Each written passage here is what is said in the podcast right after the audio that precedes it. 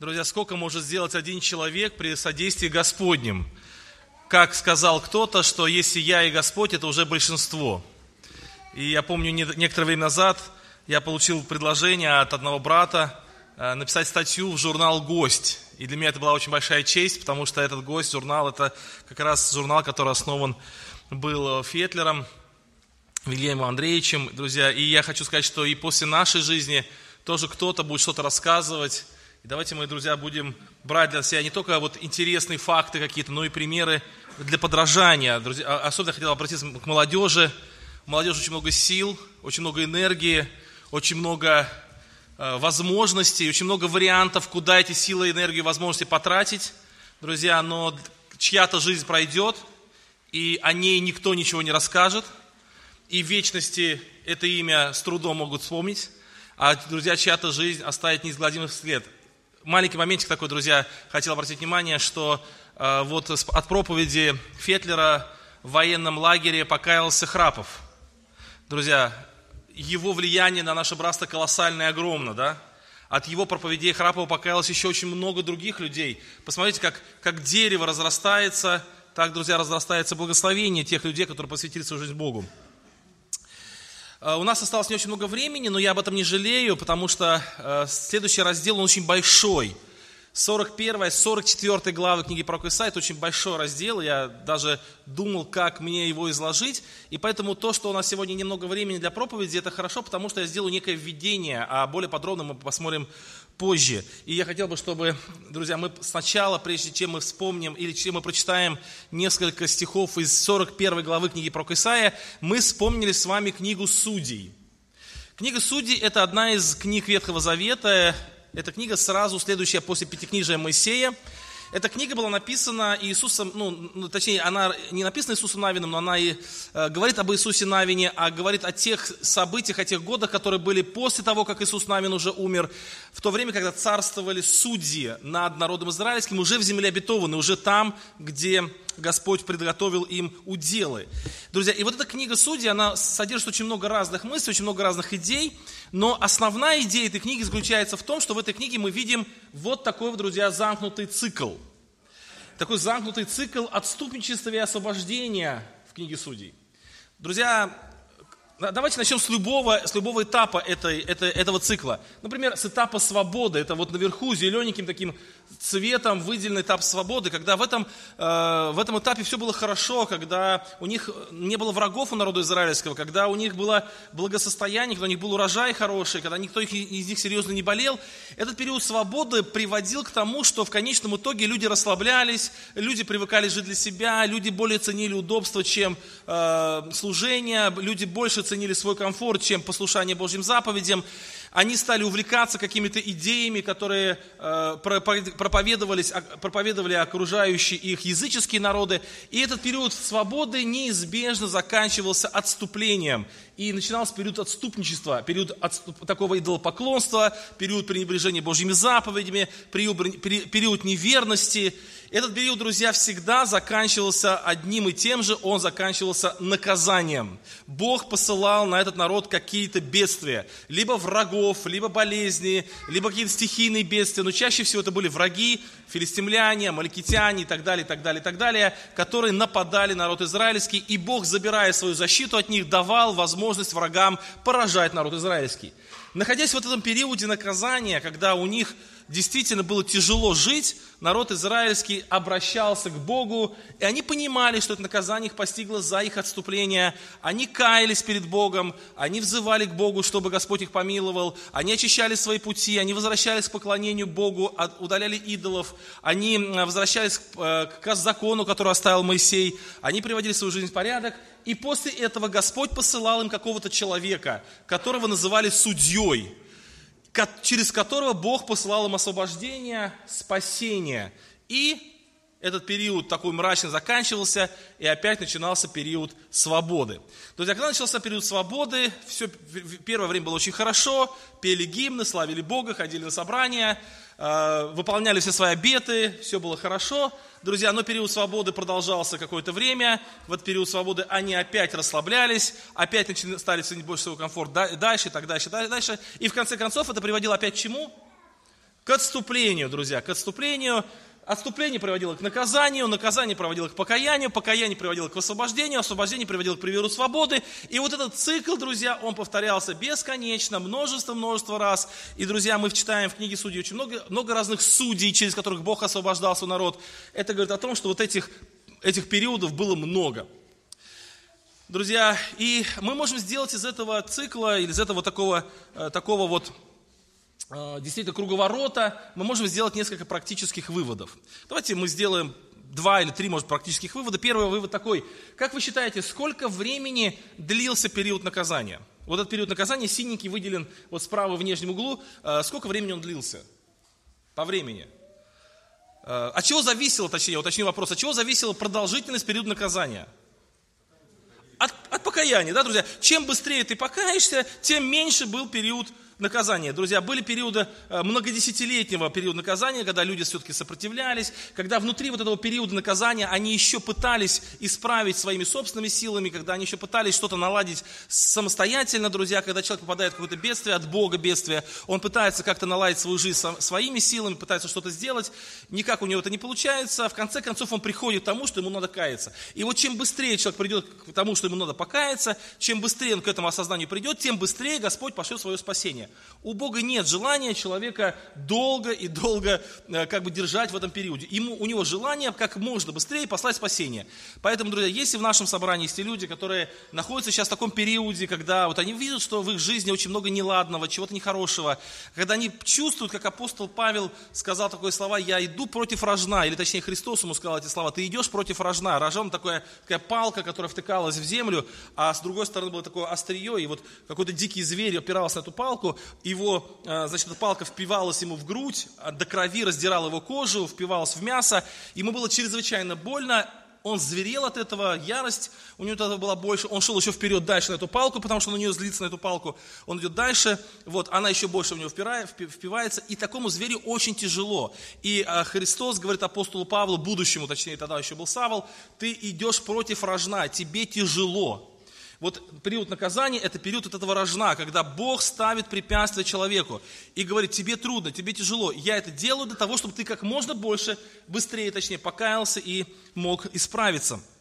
Итак, первое, первый урок, который мы сделали с вами, друзья, это то, что это наказание, это период наказания, он э, такой вот, э, зависит от от нашего покаяния, что ли. Второй, друзья, вывод, что покаяние всегда сменяется спасением, и это, друзья, Божий закон. Бог никогда не э, жалеет своего спасения, Он хочет помиловать, Он хочет спасти, он как тот отец, который ждет малейшего вот такого движения со стороны сына, который возвращается из дальней страны, блудный сын, и отец не ждет от него каких-то очень серьезных таких форм э, таких, знаете, покаяния, где он должен написать отречение, где он должен написать обещание больше так никогда не делать, где он должен компенсировать все свои издержки, там очень много чего он требует. Он этого ничего не требует, он ждет просто, что этот сын просто хотя бы покажется где-то рядышком около дома и будет направлять свои стези в сторону дома, и отец уже бежит ему навстречу.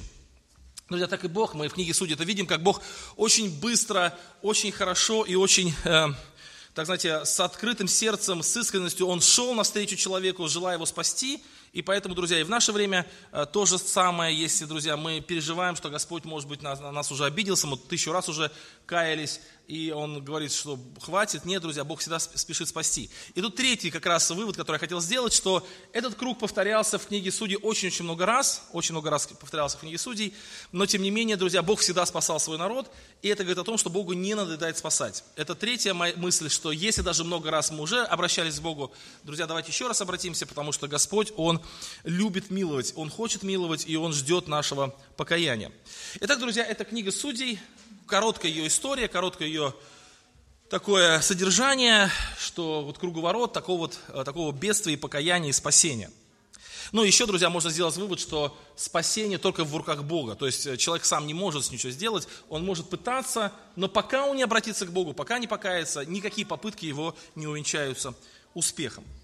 Друзья, у меня будет еще следующий слайд после этого слайда, но я его покажу чуть-чуть позже, минут через 10. А сейчас я хотел бы вернуться к книге про Исаия, с судей в Исаию. И в книге про Исаия, друзья, 41 глава, она начинается такими словами. 41 глава, 1 стих. умолкни передо мною, умолкните предо мною острова. И народы да обновят силы свои. Пусть они приблизятся и скажут, станем вместе на суд. Друзья, на Древнем Востоке был такой обычай, когда вассал, вассал это не только обязательно один человек, это может быть либо один человек, либо это может быть целое государство, покоренное каким-то другим государством.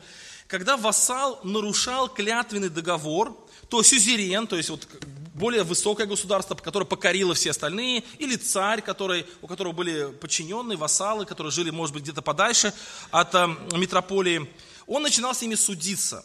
Дело в том, что до того, когда э, вот эти у них отношения начались, то после поражения а, вот этот поражающий царь, он заключал договор либо с государством, либо с отдельным человеком, в котором прописывались все обязанности вот, покоренного по отношению к покорившему. И в этом, в этом договоре были прописаны обязанности, когда, сколько он должен денег посылать, какие у него обязанности. И там же были прописаны и проклятия. Вот сейчас э, в юридической практике такого слова нет проклятия. Написано, например, там, последствия, например, там, судебные издержки там, или еще что-нибудь. А тогда было написано проклятие. Проклятие за нарушение договора. И там были перечислены проклятия. Так вот, друзья, если э, какой-то царь видел, что его вассалы нарушали договор, то он отправлял туда сначала одного посланника с предупредительным письмом, потом второго посланника с предупредительным письмом, потом третьего посланника. И в зависимости от того, как те реагировали на посланников, э, строилось дальнейшее отношение. Бывали случаи, когда вот эти цари, подчиненные, они писали обратные письма с просьбой их помиловать, с просьбой как-то отсрочить платеж, а, с объяснением ситуации, почему у них это произошло. А бывало, что они убивали этих посланников или они их спрятали в тюрьму, сажали в тюрьму, таким образом показывая, что они не хотят иметь никакого дела, и они таким образом восстают против своего господина. Я думаю, что когда я рассказывал эту историю, вы все сразу вспомнили евангельскую историю про, про виноградник. Помните, да? Когда один хозяин насадил виноградник, и он посылает одного, второго, третьего. Это как раз та же самая история. Это очень такая принятая практика была на Ближнем Востоке, на, ну, на восто, восточных землях именно таким образом решать отношения. И вот, друзья, Исаия, он здесь представляет Бога как того, который заключил договор со всем человечеством, с народами, с языческими народами и с народом израильским. И вот в этих главах, с 40 главы по 44 главу, Господь как бы обвиняет оба эти народа, и языческий, и израильский народ, в том, что они не выполняют свои договоренности, что они нарушают то, с чем они, а, во, во, во что, а, а, нарушают предмет их договора. И он говорит о том, что давайте соберемся, давайте станем вместе и будем судиться. И в дальнейшем, в 41 главе, Господь обращает основную претензию к народам, к языческим народам в 41 главе, в 40 главе к еврейскому народу. И его основная претензия заключалась в том, что они, друзья, вот давайте сейчас немножко с вами Э, остановимся и разберемся, а что же это за, за договор такой был? Э, какой у них был основной договор? Что же нарушили народы, израильские и языческие народы, что же они нарушили, э, друзья, что побудило Бога предупреж... посылать им вот этих гонцов, предупреждать их о том, что они нарушили договор и что скоро будет суд над ними. Что же они сделали, друзья? Я уже сказал, что царь, который был суверен, который был победителем, он облагал данью своих подчиненных вассалов. Это чаще всего было золото, серебро, драгоценные камни, дерево драгоценное, кедровое, например, и так далее. Но Богу-то этого ничего не нужно – Бог, друзья, не нуждается ни в, ни в чем абсолютно. И поэтому договор, который Бог заключает с народами, или что он ожидает от народов, это не дань, которую от них, он от них просит. Ему не нужно ни золото, от него, ему не нужно абсолютно ничего. Даже жертвы, которые были определены в Ветхом Завете, это не предмет переживаний Бога. Он нигде не переживает о том, что люди перестали жертвы приносить. Друзья, единственный предмет договора – это то, что люди должны признавать Бога за Бога. И в этих главах мы видим обвинение, у нас нет времени читать, к сожалению, эти стихи, но очень коротко, может быть, прочитаю, 41 глава, 6-7 стихи. «Каждый помогает своему товарищу и говорит своему брату, крепись. Кузнец, кузнец ободряет плательщика, разжигающий листы молотом кующего на наковальне, говоря, спайки хороша, укрепляет гвоздями, чтобы было твердо, а дальше он описывает, как они изготавливают идолов. Из дерева, из, из меди, из разных материалов они изготавливают идолов. Друзья, то есть мысль какая, что Господь обращает э, к людям такую претензию. Вы, зная о том, что существует единый Бог, вы, зная о том, что Господь есть Бог единый, вы уходите от почитания единого Бога и создаете себе богов, которые э, нравятся вам. Друзья, то есть основной договор, который был между Богом и человеком, это договор поклонения именно Богу или признания именно Бога. Маленький примерчик такой. Я всегда думал о том, почему я родился э, вот в Тольятти в 1977 году. Почему я не родился в 15 веке в какой-нибудь Англии, там, почему я не родился в Рена Фетлера, почему я не стал там, негром, например, допустим, или китайцем, почему я русский, в Тольятти родился, почему так получилось, почему каждый из вас родился вот там, где он родился, и живет там, где он живет. Этот вопрос очень интересный, и я на него нашел ответ в Деянии апостолов, 17 глава, 26-30 стих – от одной крови Он произвел весь род человеческий для обитания по всему лицу земли. То есть, смотрите, Бог произвел от одной крови, да, от одного человека весь род человеческий для обитания по всему лицу земли, назначив предопределенные времена и пределы их обитания. То есть это Бог назначил и времена, и предел обитанию. То, что русские живут здесь, там, немцы живут там, что я родился здесь, это Бог так определил, и Бог сделал так, и время, и место это Он определяет. Для чего, друзья? дабы искали Бога, не ощутят ли Его и не найдут ли Его, хотя Он и недалеко от каждого из нас. Ибо, все мы, ибо мы им живем и движемся и существуем. Как некоторые из ваших стихотворцев говорили, мы Его и род. И так, будучи родом Божьим. Друзья, про кого Павел говорит, будучи родом Божьим? Он про евреев говорит или про кого другого? Про всех. Эти слова Павел говорит в Ариапаге, в Афинах обращаясь к язычникам. Он говорит, ваши стихотворцы, ваши языческие стихотворцы, говорит, мы его и род. Мы, будучи родом Божьим, Он от, одного, от одной крови произвел род человеческий. Он поселил нас там, где мы можем найти Бога. Почему я родился в Тольятти в 77 году? Потому что это лучшее место, где лично я могу встретить Бога. Друзья, Бог так размещает народы, чтобы они были максимально близки к Богу. И ни одного народа в этой, на этой планете нет, которые бы не знали о Боге. И послание к римлянам об этом говорит, что невидимое его, вечная сила и божество от рассматривания творения невидимы. Так что они безответны. Друзья, Авраам, который в этой главе и в следующих главах будет приводиться как пример, это человек, который родился в языческом мире, отцы которого были язычники, но который однажды вышел на улицу, увидел огромное небо, полное звезд, Потом он увидел восход солнца, и он понял, друзья, что это все свидетельствует о едином Боге. И он стал человеком, который, э, который вернулся к вере вот этих своих древних отцов, вере Ноя, вере Адама и Евы, то есть вере, которая была изначально о, о, о вере в единого Бога. Друзья, и в этой главе, в 41 главе, здесь обращено, обращается Бог к народам, которые которые исказили представление Бога и исказили его до э, язычества, до идолопоклонства. Причем он обращается как к евреям, так и к язычникам. И послание к римлянам, первая, вторая глава апостола Павла, он тоже самую претензию выдвигает и евреям, и язычникам, что они э, собирают себе гнев на день гнева, потому что они отказались от поклонения единому Богу.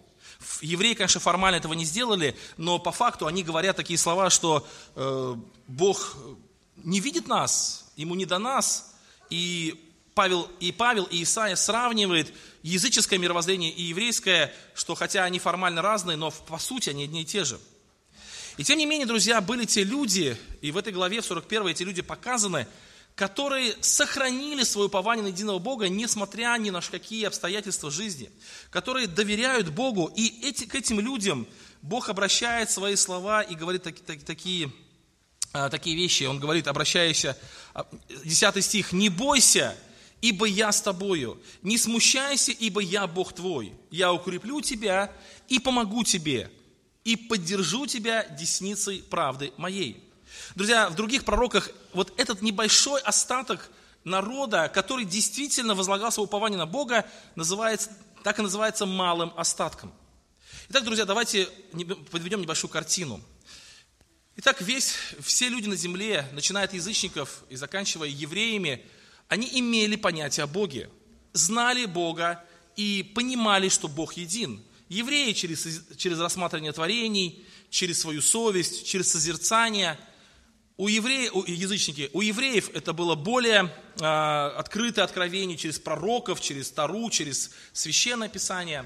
И тем не менее, друзья, оба этих народа, они в какой-то мере, в какой-то, в какой-то момент времени отказались от упования на единого Бога и пошли своими собственными путями. Но были те, которые действительно сохранили упование на Бога, к которому обращается Христос, э, обращается Господь через пророк Исаию и говорит ему, что вы не бойтесь, не смущайтесь, Несмотря на то, что вы сейчас находитесь в бедственном положении, что вас мало, тем не менее, я пошлю вам свободу, я пошлю вам благодать, я э, помогу вам, укреплю вас, помогу вам и укреплю вас. Друзья, а теперь как это относится к книге Судей? Давайте вернемся к нашему слайду, и это будет последняя часть нашей проповеди, как это относится к книге Судей. Друзья, в 41 главе книги про Исаии там есть два очень интересных отрывка, на которые мы сейчас обратим внимание после того, как мы э, еще раз посмотрим на книгу Судей, слайд, э, вот этот слайд, друзья. Вот у нас есть с вами такая вот э, круговорот бедствия и покаяния. И следующий слайд, друзья, он звучит так. Что должно произойти, чтобы порвать этот замкнутый круг? Это очень глубокий вопрос. Пожалуйста, на него сейчас подумайте. Итак, давайте вернемся к этому. Итак, свобода, Отступничество, наказание, покаяние, спасение, опять свобода, отступничество, покаяние, наказание, наказание, покаяние, спасение и так далее, и так далее, и так далее. Друзья, как этот порочный круг порвать? Кто-то из вас, может быть, думает, действительно, очень интересная мысль. Причем эта мысль, она, можно ее, так знаете, транслировать не только на народ израильский, на книгу судей, но вообще на историю любого человека, на любого, на любого государства, даже на историю церкви. Согласитесь, можно транслировать. Когда церковь в гонениях, она такая чистая, святая, все хорошо, период свободы, начинает немножко э, как-то такие вот девиации разные религиозного плана возникать, потом начинается отступничество, потом Бог наказывает, потом церковь кается и так далее, так далее. Друзья, в общем, казалось бы, вот этот закон такой, он это, э, работает уни, универсальный закон. И очень часто я ну я не очень часто, но иногда этот, вот этот метод использую в беседах с неверующими людьми, и они все говорят, слушай, так и есть, точно, действительно, вот ты, когда все хорошо у тебя, ты забываешь о Боге, потом ты, э, Бог тебя вразумляет, ты к Богу идешь, потом опять все хорошо, думаешь, точно так и есть. Возникает вопрос, друзья, а что нужно, чтобы этого круга больше не повторялось никогда? Что нужно изменить вот в этой системе, чтобы никогда больше этот круг не повторялся, чтобы один раз и навсегда он был разорван? Друзья, например, кто-то скажет, надо в период свободы просто держать себя в руках. Так же, да? И тогда не будет отступничества. А это возможно или нет? Друзья, вот давайте посмотрим. Вот у нас есть э, здесь период судей. И у нас тут я, ну, взял, я взял три, три судьи. Это Самуил, это Самсон, это Гедеон, три судьи. На самом деле их намного больше было судей. И каждый из этих судей, это был человек достойный со своей, э, ну, со своей спецификой. Самсон был очень сильный, Гедеон был очень смелый, очень любящий народ. Самуил был очень богобоязненный, очень мощным пророком был. Друзья, и разные судьи, и они все приносили освобождение народу израильскому, и наступал период свободы, но потом все равно опять шло по тому же пути. Почему, друзья? Как вы думаете, почему? Потому что сердце оставалось таким же. Потому что сердце никуда никак не менялось. И потом, когда приходит э, Иоанн Креститель, Друзья, книга про Исаия, мы про него читали. «Приготовьте путь Господу, прямыми сделайте сессию». Помните, в прошлый раз мы об этом говорили? Друзья, когда приходит Иоанн Креститель, у него была одна очень важная задача. Какая задача? Убедить народ, что их спасение заключается в изменении их сердца, в перемене их вот плотской природы на духовную природу, чтобы их каменные сердца стали плотяными, чтобы Господь обновил их рождением свыше – так написано, чтобы дать уразуметь народу спасение в прощении грехов. Друзья, и вот это не мог сделать ни один судья. Ни Гедеон, ни Самсон, ни Самуил. Никто бы из них, даже если бы они вместе собрались, они не смогли бы этого сделать, потому что, друзья, они могли принести только временное освобождение. Но цикл повторялся. Поэтому, друзья, в нашем мире есть очень много книг, очень много разных школ, очень роз, роз, много разных таких вот эм, э, тренингов, которые помогают человеку стать лучше. Друзья, но все эти люди свидетельствуют о том, что можно ну, каче, немножко повысить качество жизни, можно немножко исправить свой характер, но все равно, друзья, все идет по кругу, невозможно изменить свою природу. Человек остается грешным человеком, и этот цикл никогда не, не, не, не размыкается. Он размыкается только в одном случае. если меняется природа человека. Она может поменяться только в том случае, если человек искренне кается пред Богом, и Христос, как истинный судья, как тот судья, который действительно намного больше, чем Самсон, чем Самуил, чем Гедеон, чем все остальные, он больше не количественно, а качественно, он меняет саму суть проблемы, а не решает внешние какие-то э, обстоятельства, он решает суть проблемы, друзья, и тогда этот цикл размыкается. Тогда период свободы не заканчивается. Тогда, друзья, человек становится действительно человеком э, свободным от греха. Да, понятно, в его жизни будут еще какие-то проблемы, у него будут переживания. В какой-то мере этот цикл будет повторяться в таком поверхностном значении, Бог будет над ним работать, но в сути своей человек уже будет свободным. И вот книга про Исаия, 41 глава, она говорит о двух очень важных отрывках, на которых я хотел коротко обратить внимание, подробно мы посмотрим в следующий раз. 41 глава, 2 стих. «Кто воздвиг от востока мужа правды?» И это первый отрывок, а второй отрывок, друзья, это отрывок, который начинается с 21 стиха, или даже, может быть, с 20 стиха, где Господь говорит о новом царстве. Он говорит о том, что в будущем произойдет то, что э, будут посеяны, э, прошу прощения, давайте мы сейчас прочитаем, с, э, это, это с 10 стиха по 20 стих. «Не бойся, ибо я с тобою, не смущайся, ибо я Бог, Бог твой. Вот в стыде и пострамлении останутся все раздражен, раздраженные против тебя» будут как ничто, погибнут припирающиеся с тобою. Будешь искать их и не найдешь. Я пропускаю. И дальше написано, держу тебя за правую руку твою. Не бойся, червь Иакова, малолюдный Израиль, я помогаю тебе. Вот я сделаю тебя острым молотилом, новым зубчатым. Ты будешь молотить и растирать горы, холмы сделаешь, как Микину. Ты будешь веять, и ветер разнесет, и ветер развеет их. И ты возрадуешься о Господе, будешь хвалиться святым Израилевым. Бедные и нищие ищут воды, и нет ее. Я, Господь, услышу их, я немножко пропускаю. Я Бог Израилев, не оставлю их. Открою на горах реки, среди долин источники, пустыню сделаю озером, сухую землю источниками воды, посажу в пустыне кедр, сетим, мирту и маслину, насажу в степи кипарис, я, явор и бук вместе, чтобы увидели, познали и рассмотрели и разумели, что рука Господня соделала это, и святой Израилев сотворил сие. Друзья, новое царство, пустыня засеется кипарисами, откроются реки воды, которые потекут в этой земле, иссохшей и жаждущей. И вначале было сказано, я а, воздвиг от востока мужа правды. Друзья, и если вот к, этому, вот к этим двум отрывкам подойти так же, как, друзья, мы видели в книге Судей. То есть это новый судья, вот новый, ну, новый муж правды. Я читал много разных толкований. Кто-то говорит, что это про царя Кира, и очень похоже на это, судя по книге Исаии. Кто-то говорит, что это про Авраама, евреи говорят. Кто-то говорит еще про кого-то. Друзья, но если это про какого-то очередного человека и про какое-то очередное новое царство, которое будет снова, то это ничего не меняет. Если это опять новый человек, очередной судья, который пошлет освобождение, и опять очередной период благоденствия в Израиле, то что меняется от этого? Это все закончится опять чем? Отступлением и новым поражением. Друзья, здесь нужен принципиально новый, новое освобождение. И книга про Исаии, она говорит о том, что это не просто человек, муж правды, какой-то очередной Божий э, судья в руках, человек в руках Господа. И вот тот период, о котором мы здесь читаем, это не просто очередной период благоденствия, который Бог обещает народу. Друзья, это принципиально иные вещи. Здесь говорится о Христе, который действительно освобождает человека. И о новом царстве Божьем благодати, в которых действительно никогда не прекратится благоденствие. Друзья, если мы в нашей жизни ищем какого-то временного освобождения, друзья, мы должны знать, что это временное освобождение закончится очередным нашим поражением.